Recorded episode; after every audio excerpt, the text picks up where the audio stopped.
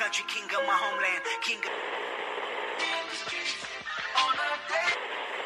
Aqui não é GTA, é pior, é Grajaú. We are all connected in the great circle of life.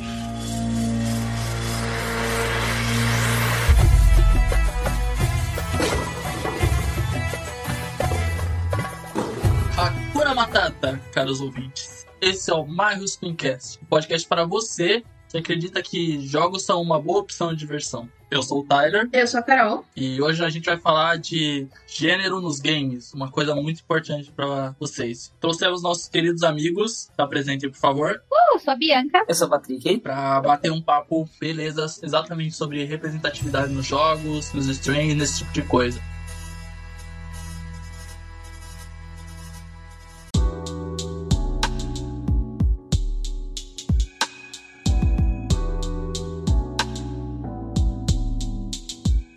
Pessoal, agora a gente vai fazer uma área especial para os recadinhos, né?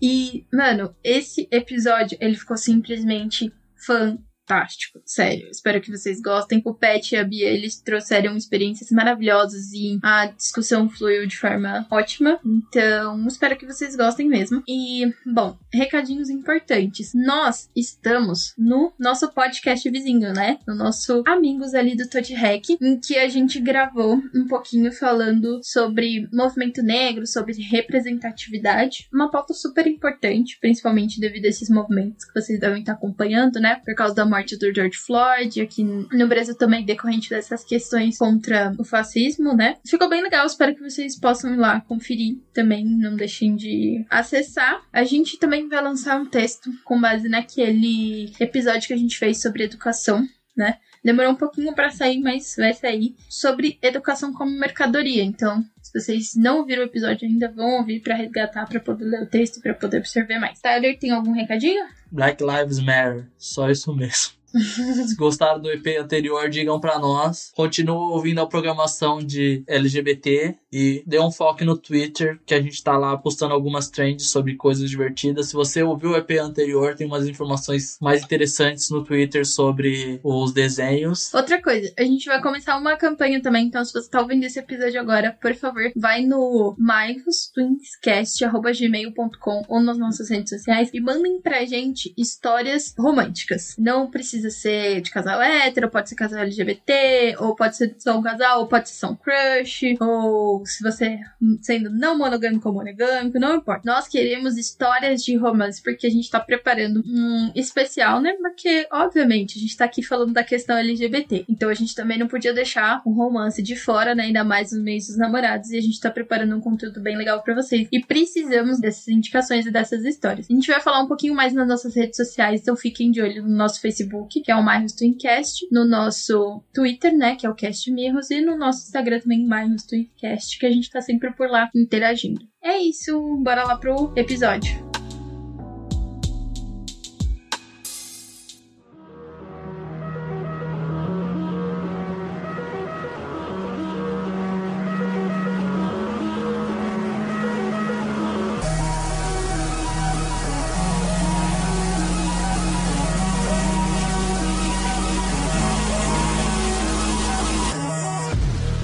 Primeiro vamos começar, já que a gente tá falando de jogo, antes de falar de representação, vou falar do como é a questão dos jogos na vida de vocês, né? Então, tipo, quais jogos marcaram mais a vida, por onde começou o caminho gamer, que vocês jogam hoje em dia. Porque eu não sei vocês, mas meu caminho começou há muito tempo, teve um hiato muito grande e agora, e joguinho, dia inteiro, na quarentena, só joguinho. Que é o que tem também, tá difícil. Tá, né? Tá foda, mas. O bom é que, mano, tá tendo várias promoções agora. Eu fico feliz por isso. Sim. E daí dá pra jogar várias coisas. Mas, tipo, eu penso que eles estão bem longe dos jogos que eu jogava quando eu era pequeno. Porque, né, são temas totalmente diferentes e mudou muito as mídias. Tanto que, por exemplo, agora eu só jogo no computador. Eu tenho um Play 2 ali guardado, só que nem mexo, nem toco na criança. Quando eu toquei nele foi pra jogar um pouco de God of War. Depois olhei e falei, não, cansei dessa porra. Mas antigamente eu jogava com videogame, que foi o Super Nintendo. O melhor jogo do possível. Porque qual é o sistema de pobre? Ele ganha as coisas do primo rico. E daí eu só ganhei o Super Nintendo depois que meu primo ganhou um Master System. E eu ganhei um Master System só depois que o meu primo ganhou um Play 2. Eu acho que na minha família não era o primo rico, era o primo adulto, que era o meu pai, que geralmente ele tinha a grana pra comprar lá os consoles que ele queria. É aquela coisa, né? Se você não tem um primo rico, você é o primo rico. Nossa. Exatamente. É que eu era muito pequena, geralmente, pra mexer nessas coisas, mas eu lembro que o meu pai, ele comprou o Game Boy pra ele, ele comprou o Play 1 pra ele e depois o Play 2 pra ele. Eu digo que é pra ele porque eu realmente não jogava tanto, porque era dele. era do meu pai, não era meu. Então, eu só fui me acostumar assim a jogar, jogar mesmo no computador. O primeiro jogo que eu joguei era provavelmente algum MMORPG ruim. Nossa. Eu gostava muito disso quando eu era criança. Tem algum MMORPG bom?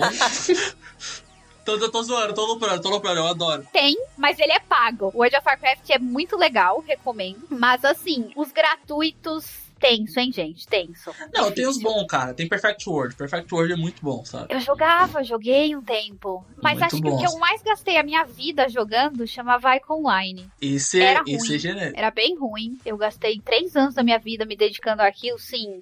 Era ruim. Era bem ruim. Eu não tive contato com nenhum desses jogos. O Tyler falou é um que eu sempre gostei muito, que é o Super Nintendo. Então eu joguei muito Super Mario. Acredito que foi o meu primeiro console. Mas é, tem uma confusão na minha mente que eu não sei se foi o Super Nintendo ou o Panasonic 3DO. Que o primeiro jogo no 3DO foi o Jax, que é uma lagartixa muito foda. É aquela que ela sobe a parede e cai uns bagulhinhos? Deve ser, né? Eu acho que eu sei. É, eu também tem isso, tá tem. Tô tentando lembrar. É um que matava uns zumbis, mano.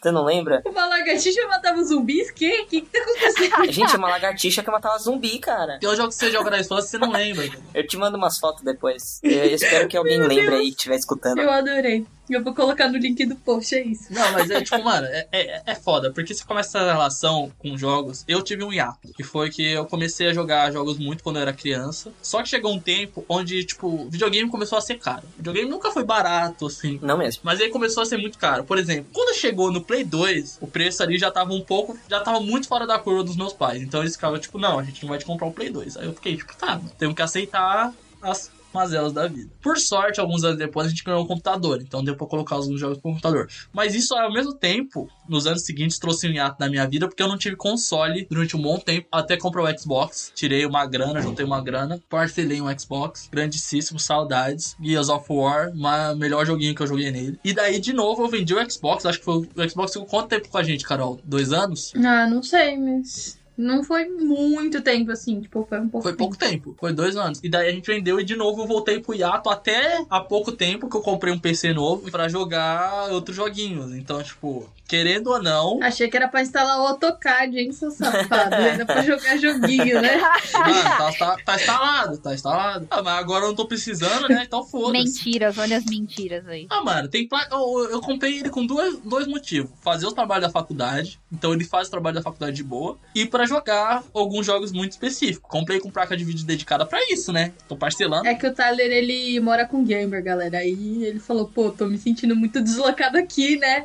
Todo mundo tem máquinas e fica jogando o tempo todo. E eu não. Aí ele entrou na onda, né? Entrou na onda. Não, foi um bagulho, por exemplo. Gente, eu vou dizer pra vocês, eu nunca tinha jogado LOL pra valer até chegar na quarentena. Eu joguei LOL umas vezes antigamente, mas eu achava uma bosta, porque a jogabilidade do LOL, na época que eu joguei, que foi eu acho que 2010, era um lixo! A minha roommate, que tipo assim, ela nunca jogou nada, nunca. Ela começou a jogar LOL na quarentena. Eu acho que isso é um tipo de praga que vai acontecendo. Ou você pega Covid ou você pega LOL na quarentena. Sim. E aí você fica jogando LOL na quarentena, tipo, pra sempre. assim. Você fica viciado em LOL. Eu quase comecei a jogar Fortnite, né? Na quarentena. Quase. Tem que tomar cuidado com essas coisas. É, exatamente. Isso aí é um perigo. Fortnite foi quase. Quase também, foi quase. Pensando aqui qual que vai ser o meu vício, né? Mas eu acho Fortnite. que Mano, Fortnite. Paladins, Carol, vamos jogar Paladins. o Tyler, ele quer me, ó, tem, as pessoas tentando me converter aqui. De um lado Fortnite, do outro Paladins, então, tipo assim. Mas É que eu acho que querendo ou não, você tem que jogar alguma coisa. Eu acho que é muito bom. Eu acho que você tem que ter um PlayStation. Eu acho que pra, pra mim, tipo, essa questão de jogos que marcaram a minha vida, eu meio que estou, tipo, um pouco deslocada, porque eu não costumo jogar tanto. Acho que, tipo, dessa parte mais, mais recente, assim, da minha vida, assim. Eu não jogava, não jogo tanto, mas eu gostava muito de jogos mais antigos. Acho que por ter esse, essa convivência com o Tyler e a gente jogar junto, jogar com os nossos primos e na casa de uma amiga nossa aqui perto de casa, e a gente ia pra lá e a gente ficava a tarde toda jogando porque ela tinha um Play 2 e a gente jogava muito Naruto. A gente jogou muito Naruto naquele Play 2, nossa senhora. Nossa, eu virei profissional no jogo. Puta merda. E eu gostava bastante. E também tinha essa questão de, de que depois da aula, né, eu e o Tyler, a gente, tipo, não tinha internet em casa. Então o que, que a gente fazia? A gente ia pra Lan House. Aí depois a gente ia pra Lan House, ficava jogando, tinha Ragnarok, tinha é, Grand Chase, Maple Story. Esses jogos, assim, que, tipo, dava pra jogar com a galera da Lan House e criar essa, esse vínculo mesmo com jogos. Mas ultimamente eu não tenho jogado muitas coisas, então eu não Poxa, posso falar cara. muito. Mas eu acho que talvez eu volte, né? Vai que eu jogo Paladins no Fortnite, não vou saber ainda. Isso aí, volta. Quanto mais a gente tem que ficar em casa, mais essa, essa probabilidade aumenta. Carol tem que jogar Animal Crossing, mano. É real. Cara, É o meu sonho, só que o Switch é muito caro. Animal Crossing. Nossa, mano, não, não me fala isso, porque assim, você não tá entendendo. O Tyler, Não, conta, conta, conta Não. a história, Carol, conta a história. O Tyler, ele começou com um lance, tipo, assim, uns dois meses antes de Animal Crossing dar um boom, o Tyler, ele virava pra mim do nada e falava, Animal Crossing! E ele falava assim, tipo, não sei o que, não sei o que. Eu fiquei, mano, que merda, Animal Crossing, não sei o que. Quarentena, boom do Animal Crossing. Eu falei, caralho, o Tyler é um visionário, mano. Ele já tava falando do bagulho sem nem antes lançar. E aí, agora eu fiquei fissurada. Eu queria jogar. Eu tô até pensando Aqui, em baixar um emulador pro meu PC, pra, tipo, nas férias eu poder jogar, porque eu, eu estou com muita vontade, sim. Mas eu não tenho dinheiro pra comprar o console. O Pet tem, porque ele é rico e ele tem o console. Ele tem ele do Animal Crossing. O Pet com Animal Crossing. Sinto inveja bastante. Não, mano, é que, tipo, a história é, tipo, a história é assim. É porque eu já tava querendo o jogo. Eu já tava hypado pro jogo antes. Eu sabia que o jogo ia ser um sucesso. Porque, mano, o jogo é muito genial. Antes Sim. dele lançar. E daí, a, a, a Carol não contou a história que no dia, no dia que eu comecei, que eu comecei num dia, foi nas férias. Eu comecei eu tava chapado. E eu fiquei falando. o Tyler tava chapado. Eu fiquei falando Animal Crossing o tempo todo. Depois virou meme. eu- porque qualquer coisa que eu olhava e falava, porque eu, pra zoar a Carol, eu olhava e falava Animal Crossing. O meme virou isso, tá ligado? E daí, exatamente, e daí eu previ a febre do jogo. Porque eu sabia que ele ia ser um sucesso e eu falava pra Carolina, não, não, não, não, não, não. Animal Crossing! E ela ficava tipo, que que porra é essa? Caraca, você previu muito. E chegou agora, agora todo mundo quer jogar o jogo. É bom mesmo. O Tyler é muito visionário, mano. Nossa senhora. Fiquei espantada. É que o jogo é muito bom, tá ligado? E, tipo, eu queria comprar o Switch também, porque, na boa, eu acho. Não, vamos, vamos eliminar o Play 5 e essas coisas que vai lançar. Mas eu acho que, tipo, sinceramente, o Switch é um dos videogames mais revolucionários que eu já vi nos últimos anos. E é mesmo. Sim, Eu acho que por uma questão que, tipo, ele é um console e ele é um portátil. E ele abre uma gama muito boa. E a Nintendo, quando ela lançou ele, ela admitiu um negócio que ela nunca admitia. Que é, a gente vai permitir que outras pessoas façam jogos pro nosso console. Sim. Tipo, eles abriram. Porque antes era a Nintendo na Nintendo. Tipo, por exemplo, tipo, o Wii. O Wii era só jogos da Nintendo da Nintendo. Agora, tipo, eles não, gente, a gente quer jogos de outras marcas, a gente quer negócio, abrir. E, tipo assim, e o Switch ele tem muito cross-plataforma. Cara, a quantidade de indie também que tem no Switch é absurda. Então eu acho ele um jogo genial. Se eu tivesse grana, eu compraria, mas por enquanto não dá.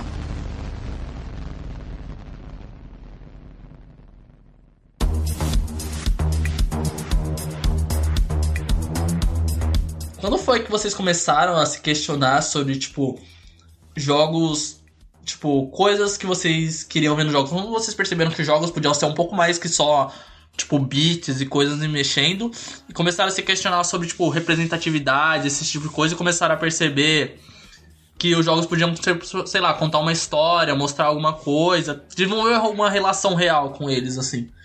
Comigo foi ainda nos MMORPGs que eu jogava, é, quando eu fui começando a perceber que aqueles jogos eles tinham história, que eles tinham assim mais do que só a parte de você jogar. Tinha coisas a mais pra você ler sobre, pra você entender. Acho que foi a primeira vez que eu me questionei assim sobre querer ver mais personagens mulheres, sobre querer jogar mais com personagens mulheres e coisas do tipo. É uma coisa que eu sempre procuro ativamente em jogos que eu vou jogar. Principalmente se eu vou me dedicar muito tempo no jogo. Eu gosto de controlar personagens mulheres. Principalmente quando o jogo ele é customizável, assim. Então era uma coisa que eu sentia muito falta quando eu não via. É, o jogo, ele às vezes até se tornava menos atrativo pra mim por causa disso. E também porque eu acho que se o jogo ele se dispõe a ter uma, uma gama maior de, de diversidade, assim, ele fica mais interessante. Querendo ou não, ele fica mais interessante. Ele é, tem mais coisas ali pra você olhar e analisar, pensar sobre e se Fica interessar. mesmo, é mais, é- é- acho que significa mais, né? É mais significativo pra gente jogar. Eu acho que a gente tem mais vontade, até mesmo, sei lá, se tiver uma sequência, a gente vai lá e vai comprar a sequência porque a gente se apegou àquele personagem, principalmente quando esse personagem, não sei, Sim, nos representa, representa alguém que a gente ama, um grupo de pessoas que a gente gosta, admira ou faz parte também. Ou ele representa dificuldades que você passa também. Exatamente. Eu tive isso com. Vou já vou meter aqui o famoso. Todo mundo conhece. Todo mundo conhece, não, né? Mas. Não, mas é tipo, mano, o jogo é muito reconhecido, que é o Life is Strange. Jogou o Ah, famoso na mesa sim. aqui, ó. Pegou a carteirada do famoso e jogou na mesa. Cara, esse jogo é tipo, tá ligado? Não tem condição. O jogo, tipo, na minha opinião, tipo, eu já tinha percebido muito antes dele que jogos podiam ser algo mais que jogos, que jogos podiam ser considerados arte, mas pra minha opinião, toda vez que eu olho pra pessoa e falo, mano, Life is Strange, mano, é um filme. Eu, tipo assim, eu não consigo falar, não, é um jogo, não, é, tipo, é um filme jogável, na minha opinião. Por que choras, Bandernet? Porque, cara, ele é tão bonito e tão cheio de camadas, os personagens são tão legais, são tão interessantes e discutem tantas coisas que você quer jogar ele, quer que as pessoas joguem e elas percebam aquela coisa. Tipo, e ele tem tanta representatividade, tanta discussão que eu fiz questão de não só comprar agora o Life is Strange, como comprar a sequência barra prequel, que é o Before the Storm, comprar o spin-off e tô pra comprar o 2. Porque eu acho genial, sabe? Porque ele tem uma representação muito boa. E as personagens, as duas personagens principais, elas são muito interessantes. Eles constroem elas de jeitos muito interessantes. E o Before the Storm, que é a prequel barra sequência, porque teoricamente se passa antes na história, mas foi lançado depois. Tipo, cara, é um dos jogos mais, tipo, sei lá, que você para e você só, só sente, só, só vê, só vê o filme ocorrendo, sabe? Que conta a história. Ah, gente, eu não quero dar spoiler, mas.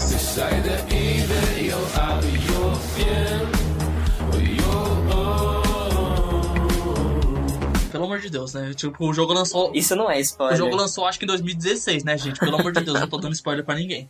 Então, tipo, mano, o jogo ele, ele transmite muito mais, ele transmite o relacionamento delas, ele transmite, tipo, as seguranças delas, ele transmite milhões de problemas. E eu olhei e falei, tipo, caralho, mano.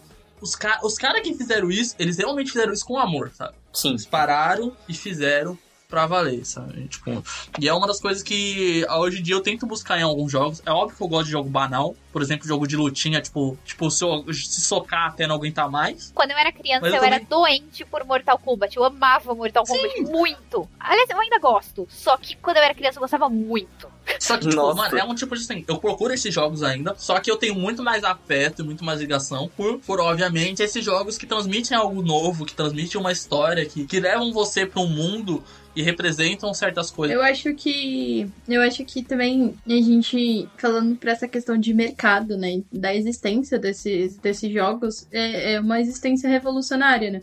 Porque se a gente pega a base do mercado, não foi feito pra isso, né? Pra abranger as pessoas, pra inserir representatividade, pra inserir voz, né?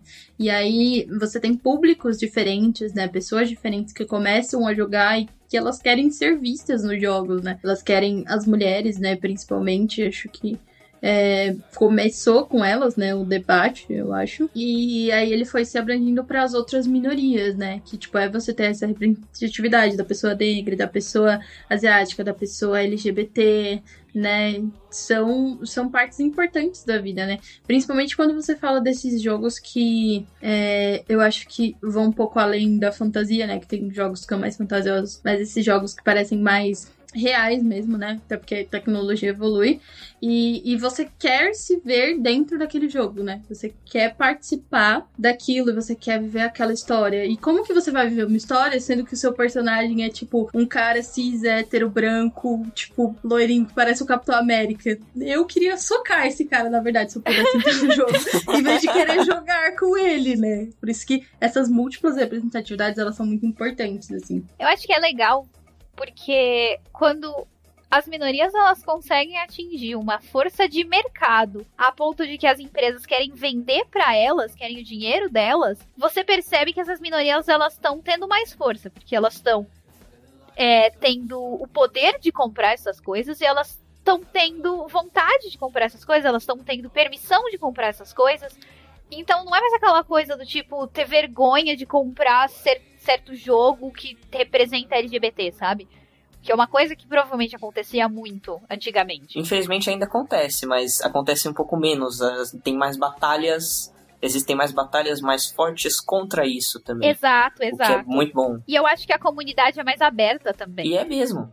E tem estado mais aberta. E ah, se alguém falar alguma coisa, tiver algum preconceito, ai, não vou comprar esse jogo porque tem uma mulher ali.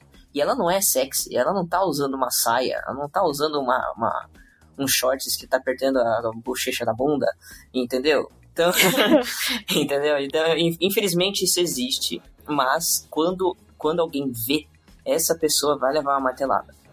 Querendo ou não, ela, Sim. ela vai levar um strike, vai levar alguma coisa, algum, cedo ou tarde.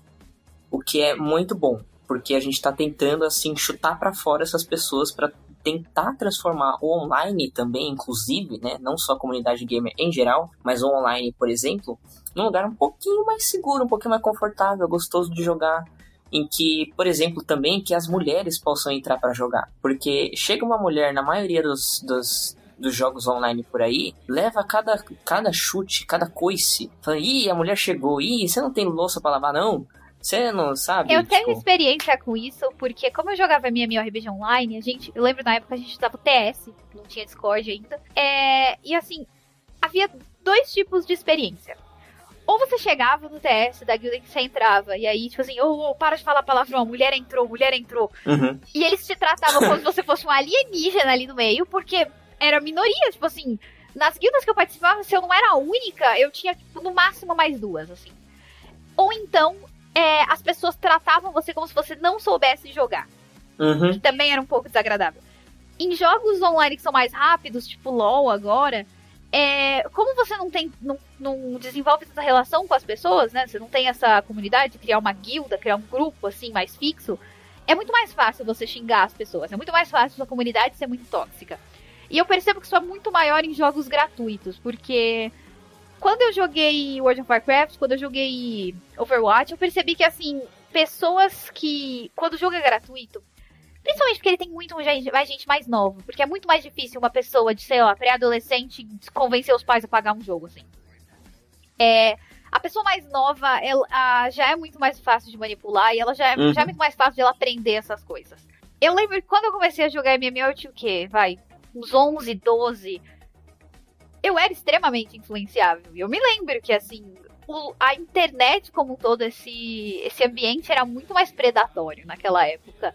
Eu lembro de, assim, homens adultos dando em cima de mim. Eu lembro de pessoas tentando influenciar pessoas mais novas do que eu, ou pessoas da minha idade, a, a acreditar em coisas desagradáveis, a falar coisas desagradáveis.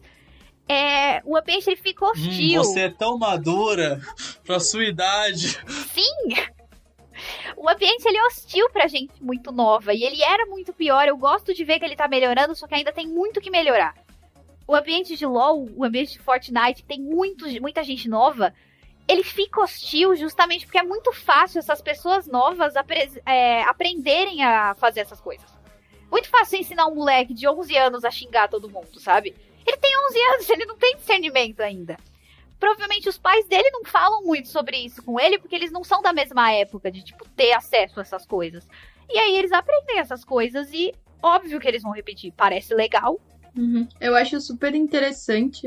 Eu acho super interessante essa sua fala, Bia, porque eu, eu acho que eu tenho internalizado isso em mim, né? Isso pode ser refletido no lance, porque, tipo, eu gostava muito de jogar com o Tyler, de jogar com os meus amigos, e era um negócio que pra mim era muito legal. Mas conforme eu fui crescendo, eu não me vi naquele meio e eu não me vi participativa. E, tipo, a gente tem uma sociedade que fica a todo momento falando pra gente que, tipo, jogo é coisa de menino e não sei o que. E aí você entra nessas comunidades, né? E você pega toda essa parte tóxica e você acaba não conseguindo, né, entrar. Eu acho que isso internalizou em mim e também às vezes tem um, um preconceito falar ah, como é que eu vou aprender a jogar isso, como é que eu vou fazer isso, né?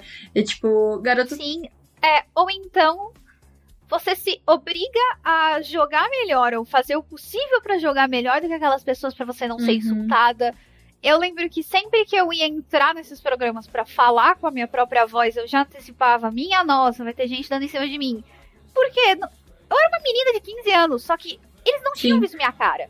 Só que só por eu ser uma menina num ambiente que era majoritariamente masculino, eles davam em cima de mim. E eu nem sei se eles percebiam o quão tosco isso era. Porque eu acho que pra eles era uma coisa muito normal, sabe? Dar em cima de qualquer Uhum. mulher e tem que muitos casos ali. de minas, né? Isso é, tipo, bem recorrente, é um negócio que a gente vê bastante. De minas que entram nos jogos fingindo ser caras, pra elas poderem ser respeitadas, Sim. e pra poderem jogar. E aí, depois, quando os caras descobrem, às vezes elas são retiradas de lá, elas são Exatamente. rechaçadas, elas sofrem preconceito, né? Por isso que eu acho que é muito importante, né? A comunidade se unir pra Em MMORPG, evitar isso. acontecia muito uma coisa que era. Era o contrário. Homens fingindo que eram mulheres pra conseguir tirar item de outras pessoas. Tipo, Ocorre até hoje!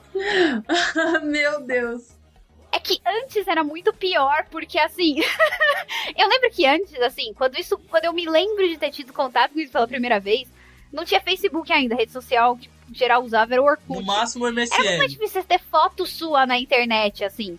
Agora nem tanto, mas antes que era mais difícil, os caras pegavam, sei lá, foto da prima, foto da menina da sala, foto de qualquer mina lá, fingia que era uma mina e tirava itens dos caras. Então, por muito tempo, eu me lembro que eu ouvia isso, que era que menina MM MM MMORPG não passa fome.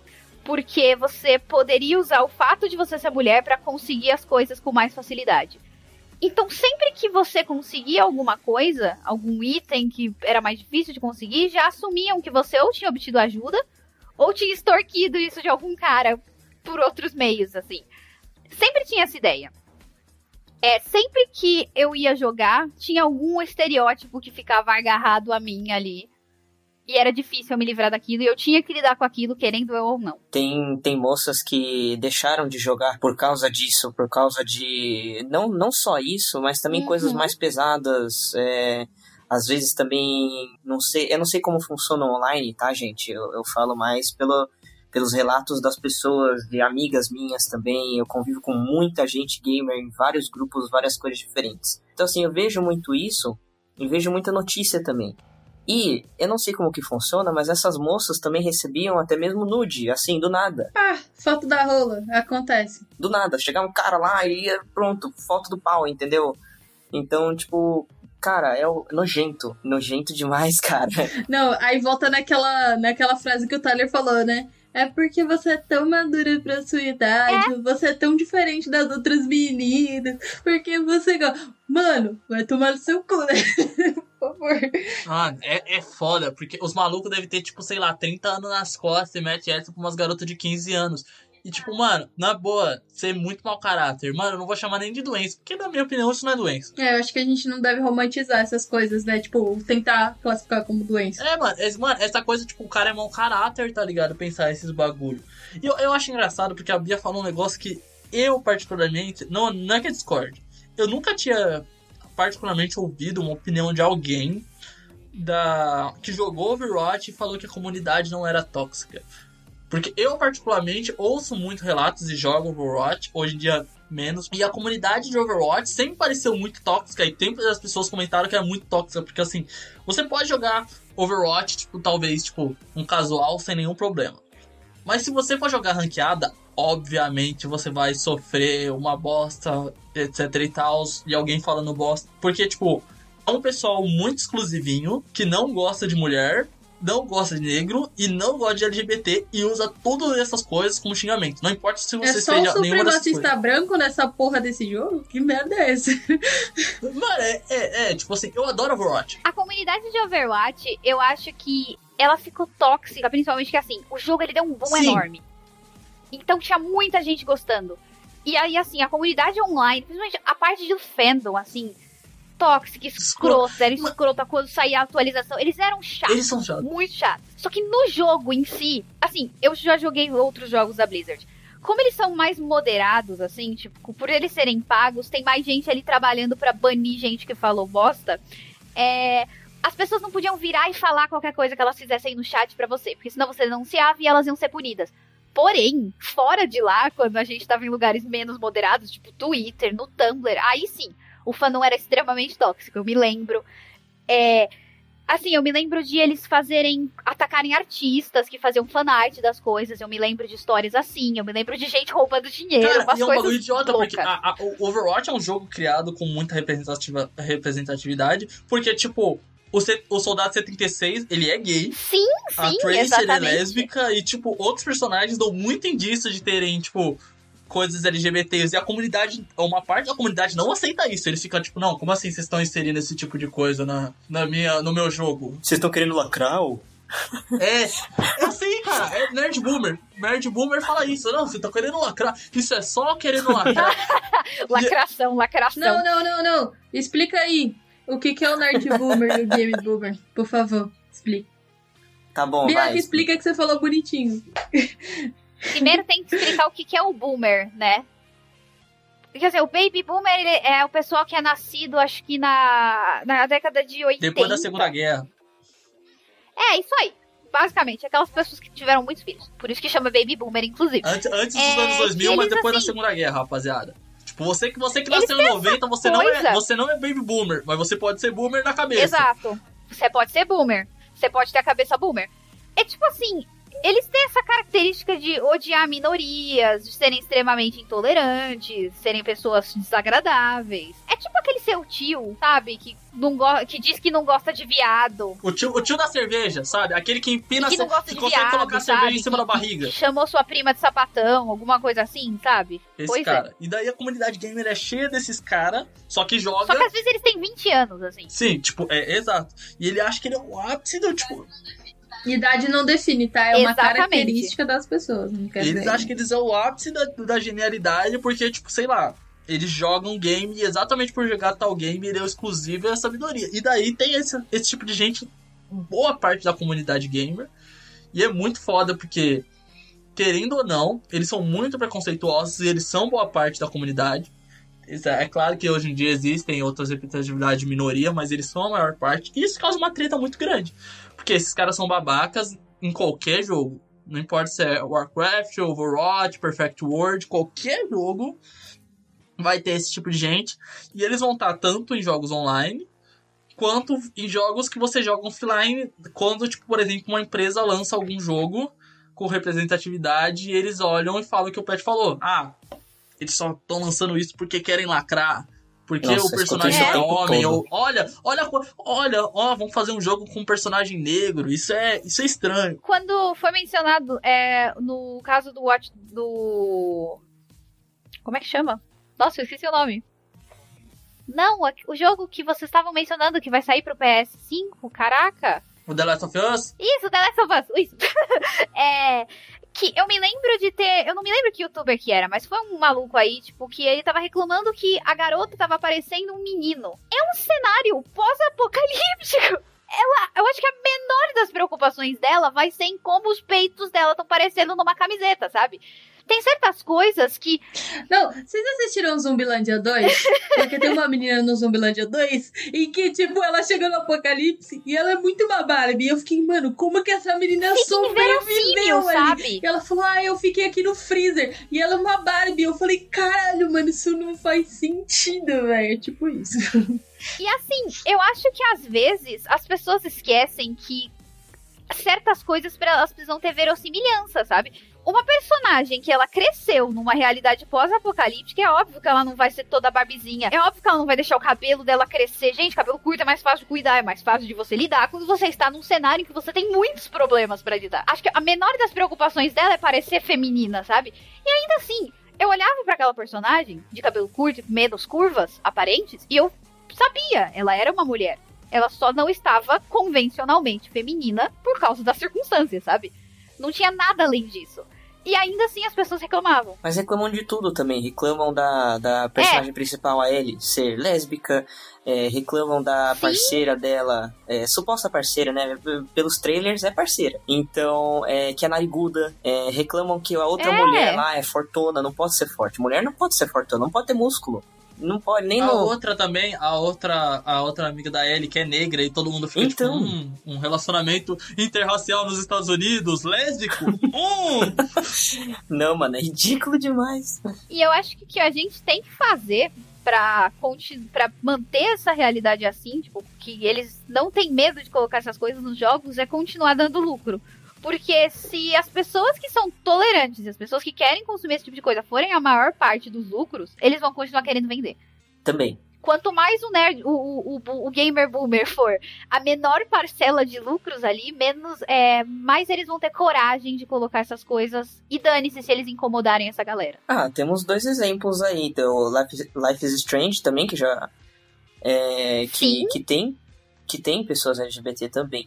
E que trata muito da realidade. E o outro que é, visualmente, graficamente, mostra bastante uma realidade também, uma releitura do mundo, é o The Last of Us. Né? E principalmente agora, o parte 2, eu acho que vai mostrar ainda mais e ainda mais pesado também.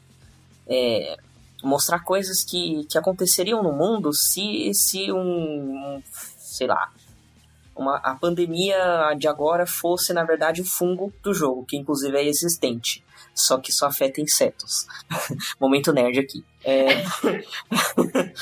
Ah, Mas se as abelhas morrerem, todo mundo morre. É isso. Também, Então, tem que, tem que criar um jogo Exatamente. agora sobre a, a morte das abelhas, cara.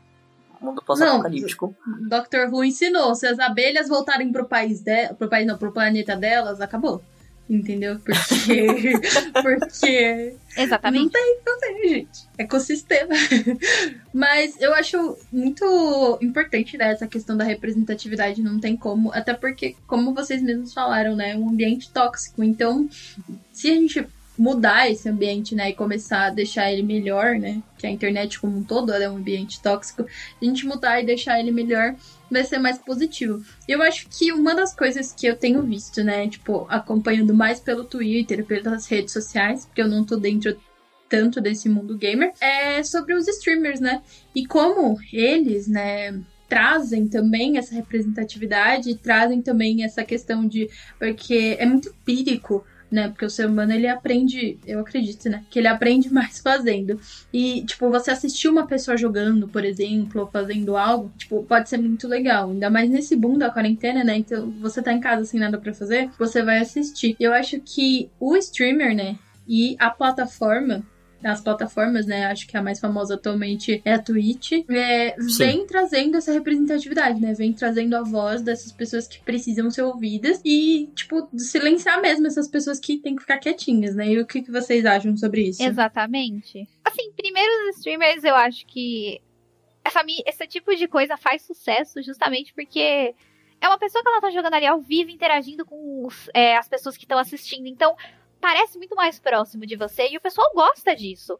A gente começou a gostar de youtubers por causa disso, porque eles pareciam muito mais próximos de nós do que na TV. E os streamers parecem mais próximos ainda, porque é ao vivo. As reações deles são ao vivo, as reações deles aos comentários são ao vivo. Então a gente, a gente costuma gostar muito disso. Principalmente agora, no período de quarentena, que assim, tem gente que tá se sentindo solitária. E isso é um prato cheio pra essas pessoas. Porque é como se você tivesse ali um amigo que tá jogando com você. Que tá falando com você. Isso é muito importante pra algumas pessoas. E eu fico feliz de ver, assim. é, primeiro, eu fico muito feliz de ver que cada vez mais mulheres estão tendo espaço nessa parte. Mesmo que elas recebam ainda ofensas machistas, mesmo que elas recebam ofensas bem desagradáveis, elas estão tomando esse espaço também. E tá ficando cada vez mais normal é, você ver mulheres nesse meio, pau a pau ali com homens que também tem muita audiência. E eu fico feliz de ver, assim, certos streamers, por exemplo, a Samira Close, que tem uma plataforma, conseguiu manter aquela plataforma. É, outros streamers que eles são abertamente gays, que eles são abertamente lésbicos. Isso é legal. É legal saber que essas pessoas não estão sofrendo preconceito é, o suficiente pra não quererem ficar na Com plataforma, sabe? É um bagulho que, tipo, a plataforma aprendeu que eles não tem que ser essa coisa de nicho, de nerd boomer, tipo, Exato. de supremacista, o cara é quatro. E querendo ou não, eles sabem agora como lidar com isso. E eles começam a escutar, tipo, pessoas que outras de, de minorias. E vamos citar o caso da semana, que foi que eles deram strike no Xbox Mil Grau, né? Porque os caras são, tipo, o ápice do babaca. E, pá, caíram exatamente por ser isso, tá ligado? E, tipo, e foi um negócio massivo de gente puxando, de, tipo, pessoas LGBTs, pessoas Gente negras puxando. E, e eu acho que é um interessante também, legal. Não é que eu quero dar protagonismo pra essas pessoas, mas foram pessoas que puxaram que não precisavam ter qualquer relação com esse tipo de coisa de minoria. Exato. Por exemplo, foi a galera do Nautilus. A galera do Nautilus, pelo que eu sei, eles não tem nenhuma pessoa é, é, negra ou LGBT, né? Que eu posso estar enganado. Tipo, não sei se algum dos meninos é, é assumidamente LGBT. Mas eles puxaram com todas as forças tirar o meu grau do, do ar porque os caras são babacas, porque os caras são, tipo, machistas, homofóbicos e racistas. São supremacistas brancos, em, em última análise. E a plataforma ela dá strike, você percebe que a plataforma ela tá se tornando mais receptiva. É claro que não é perfeito. Nenhuma plataforma hoje em dia é perfeita, mas ela toma posicionamentos que eu acho muito mais áridos e também uma crítica ao YouTube que eu acho muito mais sensato que o YouTube. O YouTube ele tende a ser menos policial nesse tipo de coisa, que eu acho um erro enorme, mas O YouTube Brasil costuma ouvir pouco os seus criadores, assim, É. tem esse problema. O YouTube ouve pouco os seus criadores e eu acho que no caso deles, é, não foi nem do tipo, eles estavam com preguiça de fazer alguma coisa, foi que eles realmente não ouviram antes. uhum. Eles não prestaram atenção o suficiente pra ter feito algo antes, sabe? Isso, eles pecam muito por não prestar atenção em certos problemas, assim. É bem complicado. Sim, querendo ou não, isso é bom porque vai tirando gente babaca e vai dando espaço pra É. gente que é interessante, pra gente que é boa, pra gente que faz uns bagulho, tipo, legal, tá ligado? Essas pessoas precisam voltar, assim, a ter medo de é, espalhar esse ódio que eles sentem por aí. Elas precisam voltar a entender que isso é errado e que elas não vão ter uma plataforma grande, porque as plataformas grandes não vão mais autorizar esse tipo de comportamento. Uhum. E assim, eu entendo que eles não estão fazendo isso por, ai, amor pela nossa plataforma. É óbvio que eles estão fazendo isso porque isso pe- pega nas finanças deles. Sim, Mas tanto faz. Essas pessoas não terem uma plataforma muito grande pra conseguirem falar com mais gente já é muito positivo. sim, e esse é um dos problemas que eu acho do YouTube. O YouTube ele deixa muito aberto isso. Ele deixa. Ele, ele- ele- por exemplo, o YouTube é, é muito foda. Porque isso eu falo vendo muitos vídeos de youtubers. Eu tenho alguns amigos, tipo, que a gente já bateu papo sobre isso. Que é, o YouTube ele tem muitas regras sobre strike, esse tipo de coisa, mas ao mesmo tempo ele tem um pouco, é, não é visibilidade, mas ele tem pouca investigação. A investigação do YouTube é muito falha. Ele costuma dar strikes em pessoas que teoricamente não tem nada a ver.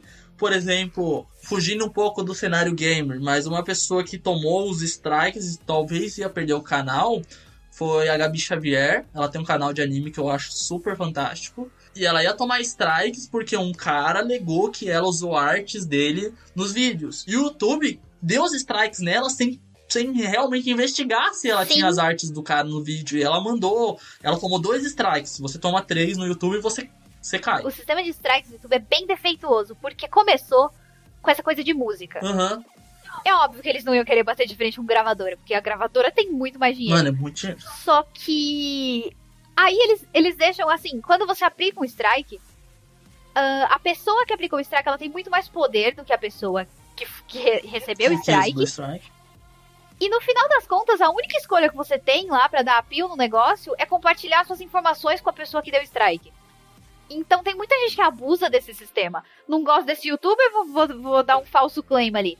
Tá, por mais que esse claim não funcione, é, essa pessoa ainda perde o vídeo, ela perde a monetização Sim. no momento de auge do vídeo. Então é uma coisa que é tão punitiva que às vezes dá pra usar isso contra os outros. eu, e eu É acho louco complicado. porque, tipo, ela que tem esse conteúdo muito mais sutil, muito mais coisa, ela toma muito mais strike, por exemplo, de gente como Nando Moura, Sim, que tem um exato, discurso exato. estúpido, sabe? E, tipo, é, é, é uma falha do YouTube. Eu acho que a Twitch ela tem essa, essa sagacidade de não ter essa falha. Ela aumenta isso nos streamers e ela dá visibilidade pra outros streamings. Tipo, o que eu acho genial. Sim.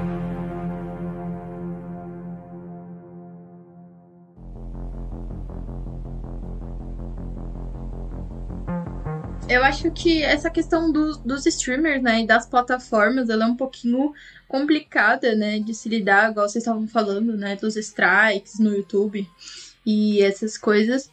Mas uma coisa boa desse mercado também, né, essa questão dele dar voz para as outras pessoas, né? Até porque a gente viu essa questão de que hoje em dia, né, os esportes, ou no caso o- o- os games, né, eles estão sendo considerados esportes mesmo. O e-esportes, e a gente, né, pode sonhar num futuro que, tipo, pode parecer longe, mas também pode ser muito perto de, tipo, sei lá, mano, imagina uma Olimpíada em que, tipo, tem essa competição de esporte porque é considerado tão dentro do imaginário da, das pessoas, né? E o que que Quase vocês... ocorreu na Olimpíada de Tóquio.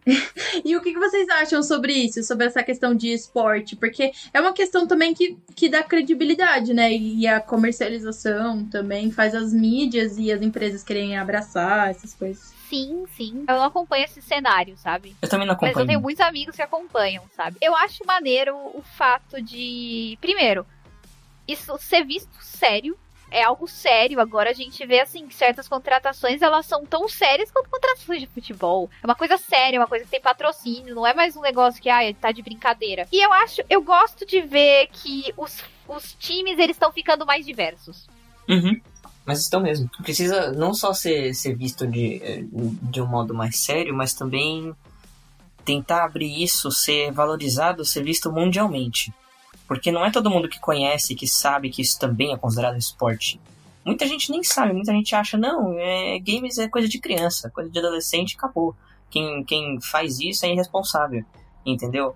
E tem, ainda existe isso, ainda existe gente que fala isso, não é só gente mais velha, os idosos e tal, não, tem muita gente da nossa idade mesmo que fala isso. É, e eu acho que precisa ser melhor valorizado não só na parte de esporte, talvez tentar mostrar mundialmente, como já estão tentando fazer, inclusive. Existem anúncios mundiais em locais públicos, metrôs, trens, é, não sei, em alguns lugares tipo shopping, essas coisas assim. Ah, no meio do cinema, cara. No meio do cinema, de vez em quando, tá aparecendo anúncio de um game lá que vai lançar. Entendeu? Isso daí tá começando a acontecer, o que é muito legal também. Eu gosto que, assim, todo esse mercado de jogos, é, de esportes também, tá virando cada vez menos uma coisa de nicho é, e passando por uma coisa que é mais mainstream, é mais acessível, é mais fácil de você encontrar pessoas que também gostam disso. E quanto mais acessível isso fica, maior a comunidade se abre e melhor é para você se inserir naquilo e para você encontrar pessoas parecidas com você. Acho que o maior defeito dessas comunidades é a forma como elas às vezes acolhem pessoas mais novas da pior forma possível. Era assim quando eu era mais nova, eu vejo que tá melhorando, mas não tá 100% ainda. E eu acho que quanto mais aberta, quanto mais séria ela fique, mais moderada ela fica e melhor é para as pessoas mais novas que vão chegando, assim. Eu penso nos meus primos que têm aí seus 12, 13 anos e eu gostaria que a comunidade fosse mais de boa do que era quando eu tinha meus 12, 13 anos. Sim, mas é, é uma evolução gradual, né? Tipo, querendo ou não, ah, o jeito que a sociedade era, tipo, sei lá, 10 anos atrás, quando a gente começou a se inserir essas coisas Sim, diferentes. sim, E, exatamente. tipo, o esporte não é uma coisa muito nova há 10 anos atrás. Hoje em dia já tem, tipo, é, exatamente, times regulamentados, etc e tal. E eu acho um negócio legal do esporte é que ele, ele tem um nivelamento. sim, Que o sim. nivelamento eu quero dizer é que assim, a maioria dos esportes físicos tem o condicionamento que existe o feminino e o masculino. Não pode ter interação entre os dois. Porque, tipo, teoricamente, tipo, um homem é mais forte que uma mulher. É, Entretanto, o esporte não, o esporte não precisa disso. O esporte, ele pode ter, tipo, uma mina pode jogar tão bem quanto um cara. Tipo, é só hábito, é, questão psicológica e, tipo, reflexo. Então não, não tem muita diferença. Apesar de que ainda o, E eu gosto de como ele é acessível também. Assim, você vê pessoas que vieram assim, que tá, e ela tinha um computador ali, ela começou a jogar, ela era muito boa nisso, e de repente ela é um atleta agora. É, é muito mais acessível do que certos esportes que eu vejo, assim, do tipo ginástica olímpica, certos esportes tipo nado sincronizado, que são coisas que tão pouco acessíveis que eu nem sei como é que aqueles atletas chegam lá. E os esportes eu vejo que é muito acessível para novos atletas. Ah, mas eu acho que uma coisa que também faz ser mais acessível, né, é a questão monetária também, né? Porque, por É, exemplo, sim, sim, é, se a gente trata, se a gente for fazer essa comparação, né, de esportes e esportes para esportes normais, por exemplo, uma pessoa da ginástica olímpica que ela ela demorou tipo é, anos pra chegar naquele lugar, anos de treino, espaço, essa questão, ela gastou um puta do dinheiro. Não que, tipo, em esportes talvez Sim, eles não sim. gastem, mas ela não, provavelmente também não teve tanto esse patrocínio, né? Porque, querendo ou não, a indústria É. dos games, ela gera muito dinheiro. E ela gerando esse tanto de dinheiro faz com que seja mais acessível, né? E, assim, eu Uhum. espero que seja mais acessível também para pessoas negras, para pessoas asiáticas, para as pessoas LGBTs, para as mulheres, né, para as pessoas trans, para que tipo possa mostrar, porque se é para ser mais igual, Então, vamos ser mais igual. Tipo, vamos ser mais Exatamente, exatamente. nessa questão, né? Eu gosto de ver times mistos, por exemplo. É, não é uma coisa que tem tanto, mas é bem legal quando a gente vê, porque isso parecia muito irreal alguns anos atrás, assim. Você ter meninas num time que é, tem mais homens e elas estão conseguindo ficar de boa ali, sabe? Elas não estão sendo rechaçadas pela galera. Tipo, aquele ambiente tá sendo menos tóxico e desagradável pra pessoa. Eu, eu queria é, citar um negócio que eu acho interessante, que é quando essa pessoa ela tem o posicionamento, tipo, teoricamente político, e ela sabe que ela tá naquela posição, teoricamente privilegiada, de alguém representando essas coisas no esporte. E um exemplo que eu acho que eu gosto de citar é que eu, ele, teoricamente, ele se tornou mais um esporte agora, esse ano e no último ano, que foi o Magic, que é um negócio que eu adoro, que é um jogo de cartas. E aí eles lançaram o Arena, e ano passado, a, o, o campeão, campeã do Mythic Championship foi a Autumn Budget, que é uma mulher, tipo, trans não binária. E ela ganhou com deck, né? Tipo, mano, ela ganhou com, com monoblow, tipo, cara, eu, eu parei, eu fui ver esse ano. Fui ver no início desse ano o jogo, tipo, genial ela ganhando as partidas. E agora o Magic, ele começa a ser um esportes, porque todos os campeonatos agora vão ser feitos no Arena, que é o jogo de online. Tanto que o brasileiro ganhou esse ano. Um brasileiro foi o campeão mundial. E, e ela tem. E não, nesse Mythic Championship, ela fez um protesto. Que foi que ela pegou e escreveu nas cartas dela. é, basicamente, vidas trans importam. E não. É, tipo, em tradução livre, é, não considerem o pensamento de feministas radicais. Isso é muito maneiro. Que na verdade é TERF.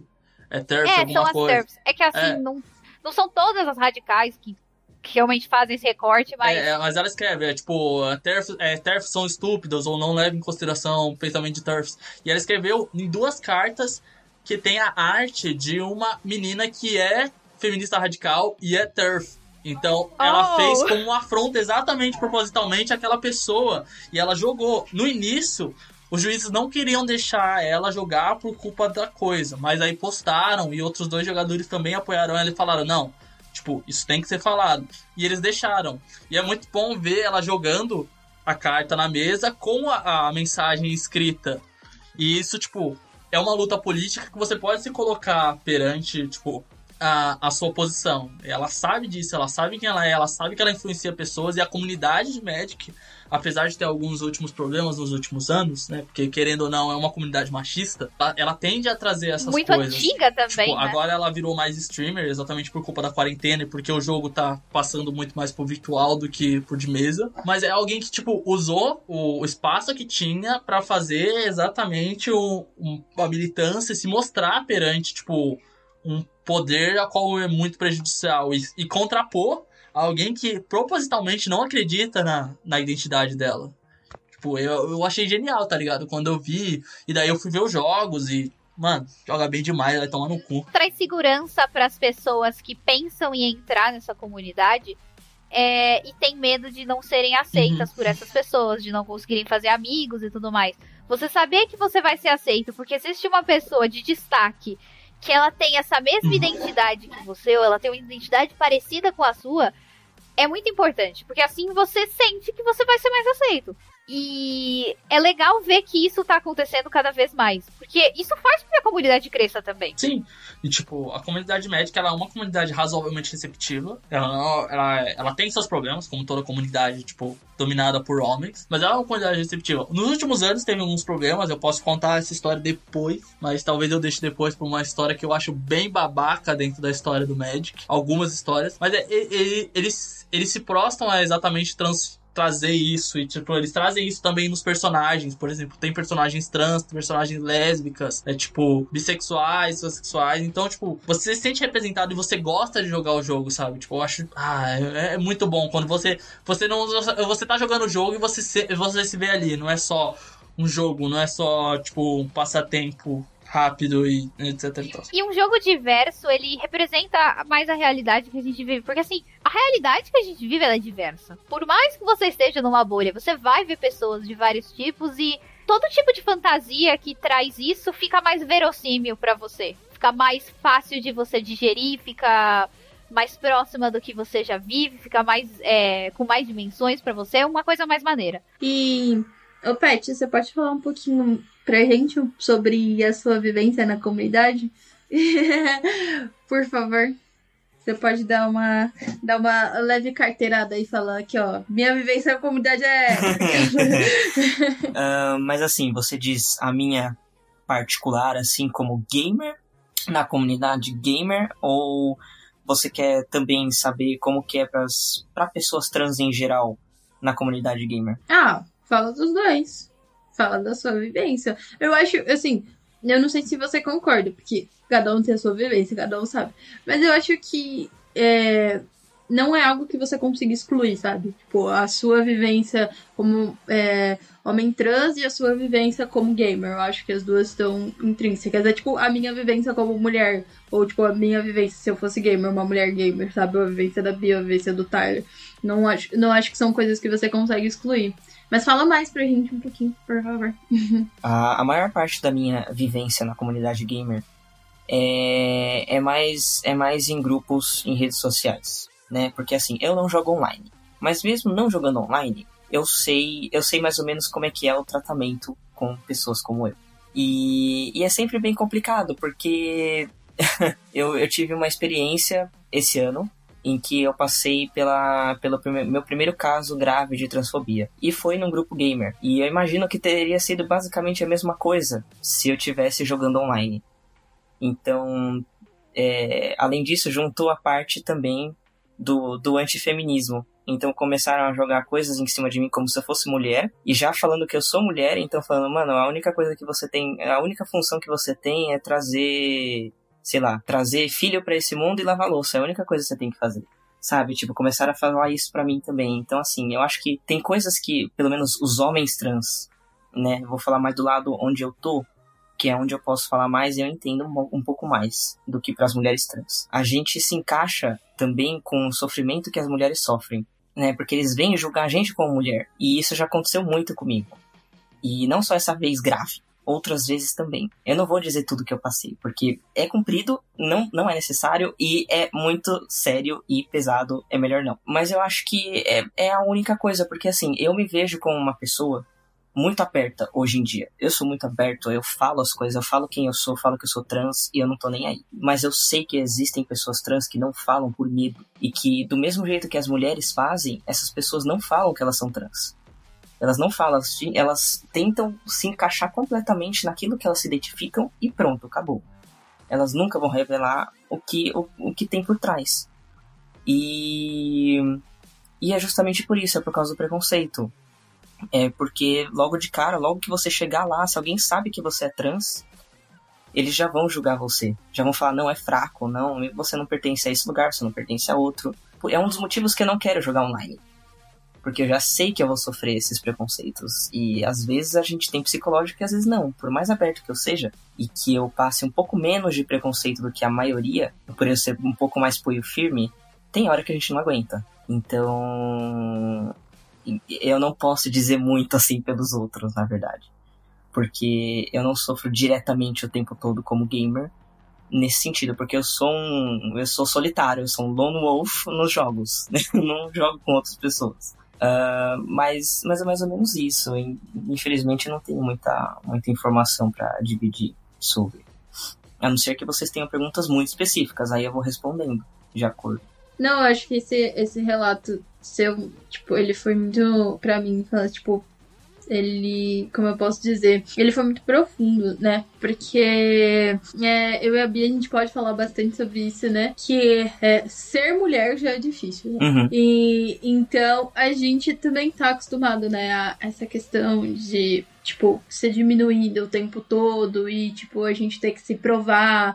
E falando, né, da comunidade gamer, óbvio que eu não tenho essa participação, mas também se provar o tempo todo dentro daquela comunidade, né? Eu acredito que pessoas trans, óbvio que não é meu local de fala, não tô querendo sobrepor nem um pouco sobre isso, mas eu acho que também tem essa questão, né?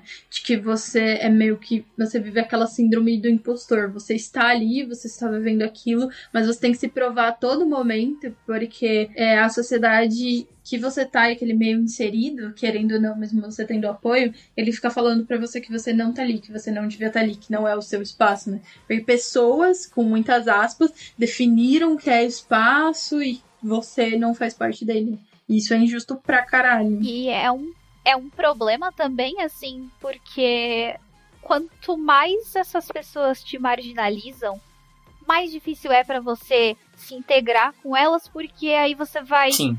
colocar limitações para você. Você vai achar que você tem que jogar melhor do que elas, você vai achar que você tem que ser melhor do que elas, que você tem que saber mais do que elas. É, você se permite muito menos, e eu imagino que. Porque assim, eu então, como mulher, por pior que seja, eu vejo mulheres nessa comunidade desde muito Sim. tempo. assim. É, por mais que nós sejamos marginalizadas, nós não somos necessariamente uma minoria, né? As mulheres, como, como população que consome jogos, a gente já é responsável por quase a metade. Então, a gente tem muito mais voz do que pessoas trans, eu imagino. E eu imagino que vocês tenham a, a voz mais baixa nessa situação, então fica muito mais fácil para as pessoas que. para as pessoas mal, mal intencionadas, que às vezes são também minoria ali, é, se aproveitarem disso, sabe? Porque elas conseguem amplificar a voz delas muito mais do que vocês têm essa capacidade, justamente por causa das circunstâncias, né? É verdade. É por isso que é por isso que eu tento não me meter muito no online. É justamente por isso que eu tento não me envolver muito nessa parte assim um pouco mais pública, porque eu não sei até quando eu vou ter força, porque eu sei que eu tenho. Hum, E eu reconheço que eu tenho mais do que muita gente, muitas pessoas trans. Justamente porque eu não gosto de ficar escondido. Eu falo mesmo, eu vou lá e falo. Só que assim, até que ponto eu vou aguentar isso? Até que ponto eu vou aguentar ser diminuído? Até que ponto eu vou aguentar as pessoas metendo, sabe, tipo, porrada em mim e também falando de outras pessoas trans o tempo todo na minha cara. É, infelizmente, ainda tem muito trabalho pela frente para melhorar a parte tóxica gamer no mundo inteiro, né? E algumas comunica- comunidades de alguns games são boas, são mais positivas do que negativas que tem muito mais batalha contra essas pessoas do que outras. Por exemplo, a comunidade, é, a galera que é fã da maioria dos jogos exclusivos PlayStation, porque a PlayStation tenta muito batalhar contra isso diretamente em seus jogos. Eles colocam muitas pautas importantes em seus jogos, ainda mais hoje em dia. Desde 2018, mais ou menos, né, 2017 pra cá, também eles colocaram mais e mais e mais desses assuntos em todos os jogos deles.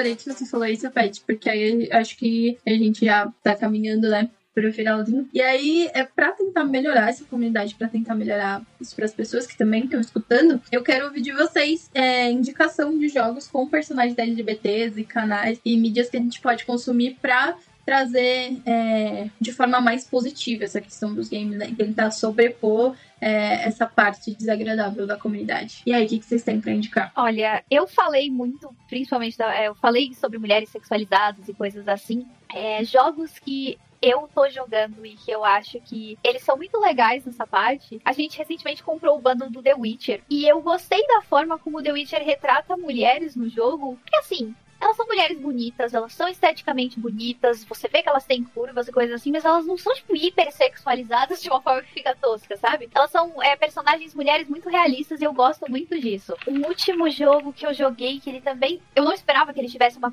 uma protagonista mulher e ele tem. Como é que chamava? Close to the Sun. Ele é um jogo, assim, ele tem uma história maneira, só que por ele ser indie, eu acho que ele tem o que melhorar. Só que era um jogo que eu não esperava que ele fosse ter uma personagem protagonista mulher. Ele é um jogo que ele tem uma temática mais assim, steampunk, ele é bem divertido, ele é mais de suspense, então ele é bem divertido. Eu peguei ele de graça na Epic Games quando eles deram. O Bioshock e o Sherlock Holmes. É, só que Já colocamos como indicação. Vai lá na Epic, baixa, pega o jogo de graça, sempre. Estamos pegando vários. ele agora, tipo. ele agora, tipo, deve- eu acho que ele custa uns 30 reais, mas assim. É, eu acho que foi. Ver aquele jogo e saber que ele tinha uma, uma protagonista mulher foi um pouco chocante porque eu não esperava. E a propaganda que o jogo fez não foi tipo, olha, temos uma protagonista mulher. Tipo, foi só, esse é o jogo e a protagonista acontece de ser mulher. Eu gostei de como foi sutil, sabe? Eu gosto quando é sutil. Eu acho que fica Uhum. muito mais legal, fica muito mais fácil de a gente é, descobrir o jogo, de a gente gostar daquele personagem, porque é sutil. É, aquele personagem ele não, não pertence a determinado grupo só pra trazer compradores pro jogo. Eu. E você, Pet? Olha, eu, vou até, eu vim até na minha prateleira agora, porque eu tenho jogos comigo. É, eu tô aberta aqui também. Eu vi até na minha prateleira. Ai, ai. Muito gamer, nossa senhora. Eu vou, eu vou tanto é, falar alguns jogos aqui que eu tô vendo na minha frente, quanto também tentar lembrar uns outros títulos que eu ainda não tenho, mas quero muito. E que, assim, não se trata só de LGBT, mas se trata também de outras minorias, é, ou pessoas consideradas minorias, que ainda precisam de muita representatividade nos games. é, mas, ah, deixa eu ver aqui um dos maiores exemplos que eu tenho. É, esse daqui talvez seja inesperado, tá? É Marvel's Spider-Man, novo. Ele Miranha. ele, ele retratou muito bem a Mary Jane finalmente não sendo uma princesa em apuros, sabe? Eles colocaram a Mary Jane pra, pra, pra trampar, entendeu? Ela, ela realmente consegue. ah, você consegue ver que ela é uma, uma, uma personagem. é, como é que eu posso explicar? Com camadas, com personalidade. Sim, claro, também. desenvolvimento. Ela Sim, não é a namorada do Homem-Aranha. É que ela não é. a- Nesse jogo eu acho que ela não é a namorada do Homem-Aranha. é, ela não Esse é é exatamente namorada do Homem-Aranha. Eu acho que é exatamente isso. Eu acho que é exatamente isso. Ela não é a namorada do Homem-Aranha. Ela é a Mary Jane. Ela tem a personalidade, ela faz as coisas dela. É a Mary Jane. dela. É a Mary Jane, ela não é só ali, ai, essa namoradinha do Homem-Aranha que ele me salvou, entendeu? É, o Marvel Spider-Man mostra muito isso, mostra também o Miles Morales, que, porra, tava precisando muito de, de alguma representação, sabe, melhor do que só jogo em quadrinho. Vai ter um jogo solo finalmente, foi anunciado recentemente, o que? Anteontem? Então, é uma coisa que significa muito, não só pra, pra ah, comunidade gamer LGBT, significa muito pra todo mundo que simplesmente quer ver aquela pessoa finalmente sendo representada, né? De uma forma que não é só, ah, é um personagem coadjuvante, ah, é um personagem secundário, dane-se ele, ninguém vai lembrar dele, sabe? Não. Com Marvel Spider-Man eles estão mudando isso. Em vários sentidos também, não só a Mary Jane, não só Miles, mas também a Yuri, né? Que é uma personagem assim que foi pouco reconhecida, mas é uma mulher e é uma mulher que foi extremamente marcante nesse game. Eu é, às vezes dá vontade até de chorar só de lembrar de tudo que ela passou nesse game. ela realmente tem muita personalidade. Mas é, do Marvel Spider-Man é mais ou menos isso. Tem alguns jogos que eu não vou precisar ficar falando sobre cada um, porque aí vai demorar mais umas duas horas aqui. Vamos fazer uma lista mais marcante. The Last of Us, como já falamos. A gente falou um pouco sobre The Last of Us, tanto o primeiro quanto o segundo que ainda tá chegando. Talvez fazer um outro podcast falando sobre The Last of Us 2, que eu acho que vai ser. acho que seria interessante, porque é muito grande. A gente volta, vamos fazer o comeback. Suave, então. Eu não vou dizer todos, mas eu vou dizer principalmente o 4 e o 5, do Uncharted. Eu acho que mostraram os personagens femininas de um modo excelente. Não colocaram elas só como princesinhas em apuros também. Elas tiveram muita personalidade, elas tiveram uma puta relação com, com o protagonista principal. Dá até vontade de jogar com cada uma delas, inclusive conseguimos no 5, né? Com, com a Chloe. E ela foi incrível também. Com a, a outra parceira também, uma mulher e negra, maravilhosa. Você dá risada com elas o tempo todo. E elas são fodonas demais, cara. Nossa senhora. Enfim, Ainda falando de recomendações é, sobre jogos online, eu recomendo World of Warcraft, porque o World of Warcraft, assim, conforme ele foi crescendo e ele foi ficando mais velho, eu acho que já tem 13, 14 anos, eu acho, ele foi representando suas personagens femininas de um jeito mais legal. Tem vários personagens que fica pra imaginação a, a sexualidade deles, o que é legal também, porque aí é, os fãs podem ver o que, que fica mais legal pra eles também, a realidade que fica mais legal pra eles acreditarem e criarem suas, suas fanfics e fanarts, que eu acho isso incrível.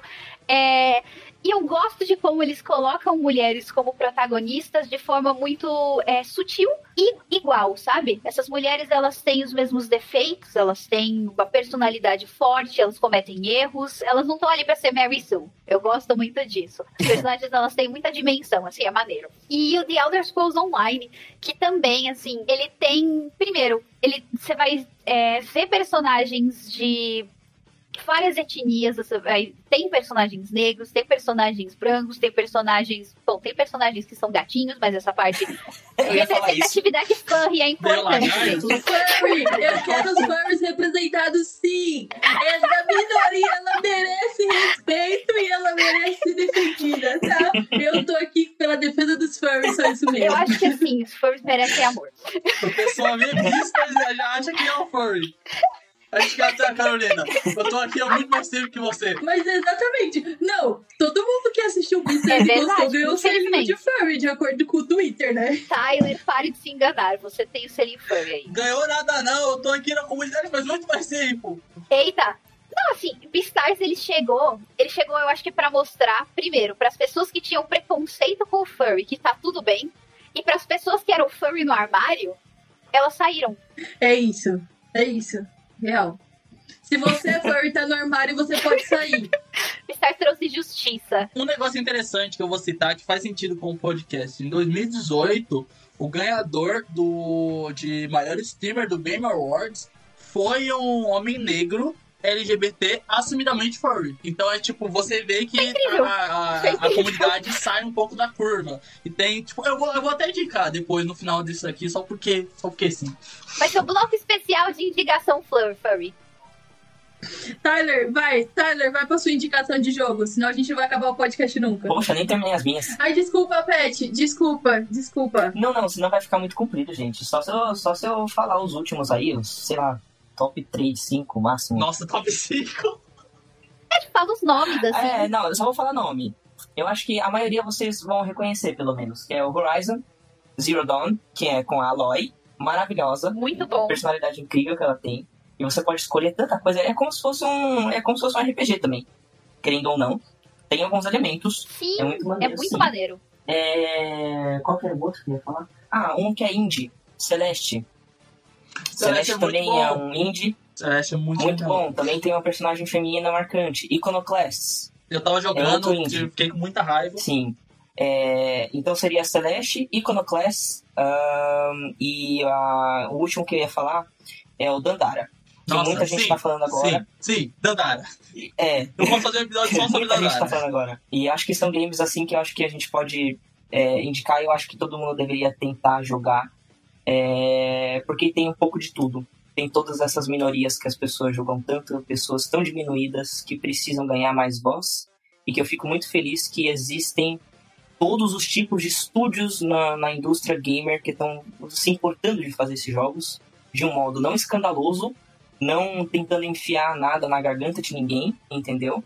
É, não é nada forçado, não tem uma agenda, não tem nada, não tem nada disso. Simplesmente existe porque é normal, é, é uma coisa que está acontecendo e que precisa acabar. É, precisa acabar esse negócio de achar que tudo isso que está sendo criado agora ou melhorado, é, melhorado, vou usar como exemplo principal Tomb Raider, tá? Lara Croft, tá bem melhor, menos sexu- sexualizada, os jogos estão incríveis.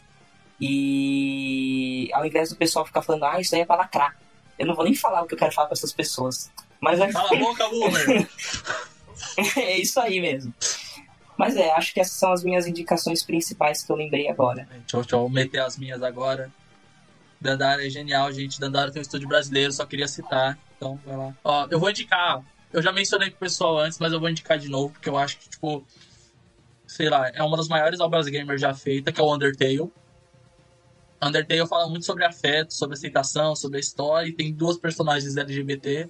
Joga lá, gente. É baratinho, mano. Tá, tipo, tá nem 20 reais na Steam. Tipo, acho que deve estar, tipo, sei lá, tipo, uma vez ou outra, tipo, você pode comprar ele por 9 reais, ou às vezes ele tá por 19, depende do mês, tá ligado? Tipo, é muito barato. Tipo, ele foi feito por uma única pessoa, a pessoa fez tudo, exceto, tipo, a, os desenhos, as concept arts ele fez com uma outra mina, mas é, tipo, é basicamente uma pessoa fez o jogo inteiro. Então vai ver Undertale. E o outro é um jogo que, tipo, é complicado, que eu não estou jogando oficial, Então, nós não é a favor da pirataria, mas também não é contra. eu vou indicar Persona 4 e o 5. Persona, Persona tem uma Maneiro, nossa, representação é genial, incrível, ele gente. tem discussões fantásticas. O 4 tem um. é, o A 4 história é tem um incrível. personagem LGBT e tipo, tem um, tipo. um- basicamente não é um arco, mas tipo, uma missão que foca todo só na, na questão dele, no psicológico, de se assumir enquanto homem LGBT, e se ele tem que atender padrões de feminino de. Tipo, de gay, ou se ele tem que atender isso. Só que o 5 deixa meio que, tipo, não vamos jogar na cara. Mas você sabe que é, tem personagem LGBT, etc e tal. Então, Persona é, é muito bom. E por último, apesar dos memes, é um canal muito bom. Porque Hum. o meme aumentou, mas é um canal muito genial, que é o canal da Sayuri. Apesar do meme dela, Sayuri? do meme dela com o Toguro ter se tornado extrapolado, na minha opinião, um pouco. Eu acho muito fofo É, eles. Eu acho muito, muito Exato. fofo. Eles são um casal fofo. Eu acho que as pessoas exageram um pouco no meme, eu acho que eles têm uma visão meio maldosa. É, às Mas vezes. os dois são geniais e o canal é muito bom, porque ela traz um- umas falas, umas discussões legais e, tipo, você percebe que ao mesmo tempo que ela tá lá na casa, elas desconstroem um pouco os meninos e eles vão aprendendo com ela. Sim. E, tipo, e eles são. oh, E é o melhor anime da temporada. É o melhor anime da temporada.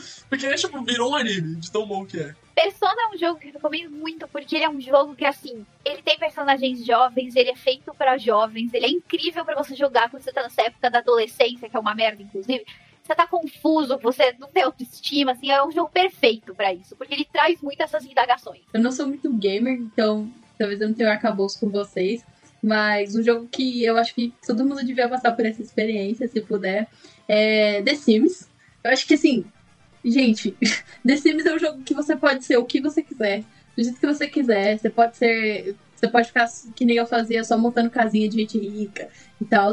E, tipo, é muito engraçado, porque você lida com várias questões, e aí, tipo, tem hora que você tem filho, aí tem hora que tem a morte. E, Você tipo, pode fazer The amizade Sims com a é um jogo morte. muito bom. Nossa. É, The Sims, The Sims é um jogo muito bom. Eu acho que ele é aberto pra muitas criações, né? Tem até novas versões que você, mano, você pode ser uma sereia, então, tipo, Incrível! foda-se, você pode ser o que você quiser do The Sims. Eu, eu Então, gosto minha muito de assistir é- vídeo de The. Sims. Infelizmente não tive a experiência de jogar, mas eu quero muito, muito mesmo. Quando eu tiver um PC, com certeza eu vou ter todos Nossa, os The eu Sims. gosto bastante. Sim, porque eu vou falar aqui agora que a EA é mercenária, Não, é, tá? eles são safados.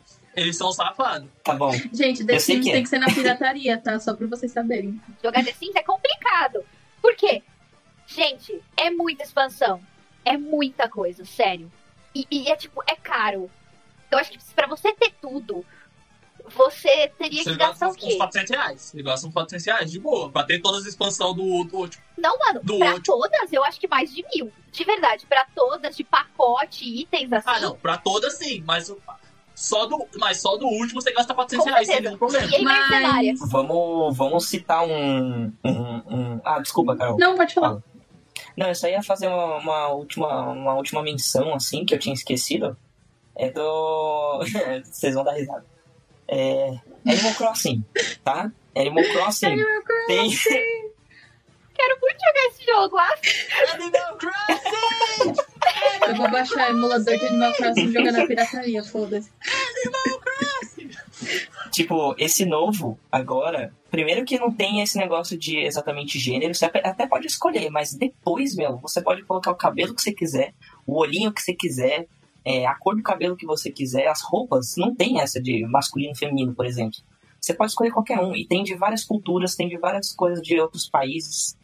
É, as músicas que foram feitas pro jogo também são de, são, são de vários tipos de artistas diferentes, não tem uma coisa só.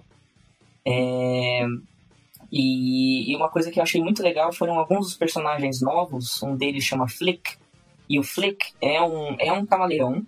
Ele é macho, mas ele tem. Ele, ele é muito afeminado. Ele é extremamente afeminado. Ele usa coisas de coração, ele tem um estilo punk rock. E ele. E ele fala todo, todo fofinho assim. Então muita gente já fez arte dele. Inclusive quando vocês explicaram o negócio de flur, furry, flurry, sei lá, uns negócios aí.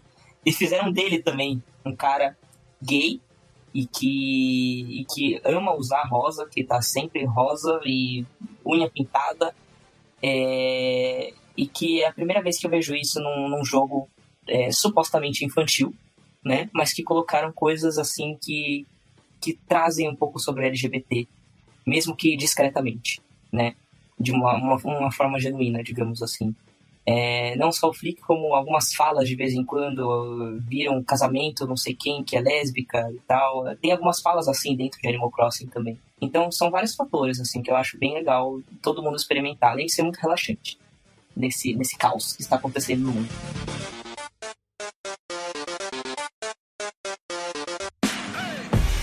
Eu sonho mais alto que drones. Combustível do meu tipo, a fome. Pra arregaçar como um ciclone. Pra que amanhã não seja só um ontem, com um novo nome. E agora a gente entra pra aquela parte do programa em que Bianca e Pet façam o jabazinho de vocês, divulguem onde as pessoas possam encontrar vocês pra conversar, pra falar, não sei. Redes sociais, divulguem. Eu vou passar o zap zap aí, mano. Não vou não.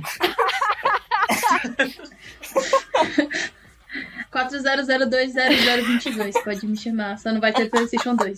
Depende, assim. Se você quer me ver sofrer, Ixi. tem o meu Twitter, que é sugar underline 99. É lá que eu sofro, reclamo da vida e eventualmente eu vou divulgar minha, meu canal da Twitch. Eu só preciso terminar as minhas coisas da faculdade. Eu preciso mesmo terminar as coisas da faculdade. e se você quer ver a minha cara, aí você vai no Instagram, que é 99 underline sugar. Também é o meu nick. São alter egos, por isso que é o contrário. É que é a Bianca das duas dimensões, assim, a Bianca que tá feliz e a Bianca que não tá feliz. Nossa. Quem é quem demais. vocês descobrem aí? Não pode, não pode dar todas essas informações, né, gente? Ninguém tá feliz no Twitter. Eu, eu, preciso, eu aceito que ninguém tá feliz no Twitter. É verdade. Não é verdade. eu, só, eu, só, eu só tenho duas, do- dois lugares assim que podem me adicionar que eu não não é, não tenho nada contra. é, é o Instagram, que é Pet Bueno. E, e eu até, até mesmo o Facebook, dependendo assim, né? Conhecendo um pouco vocês primeiro, mas que é Patrick Pet Bueno. Não, Bueno não, é Figueiredo, né? Pet Pet Figueiredo. É isso. Sigam as rede- a gente nas redes sociais, arroba castmills no Twitter, arroba mytwinscast no Instagram e no Facebook. Confiram nosso site. Se vocês quiserem mandar um e-mail, comentários falando sobre esse programa, indicação de jogos e tudo mais, é myrostwinscast.gmail.com. E é isso. Tchau! Tchau! Ê, tchau! Aí, maloqueiro, levanta essa cabeça. Enxuga essas lágrimas, certo? Respira fundo e volta. Você vai sair dessa prisão. Com a fúria da beleza do sol, entendeu? Faz isso por nós. Faz essa por nós. Te vejo no pódio. Ano passado eu morri, mas esse ano eu não morro. Este podcast foi editado por Fê Gomes.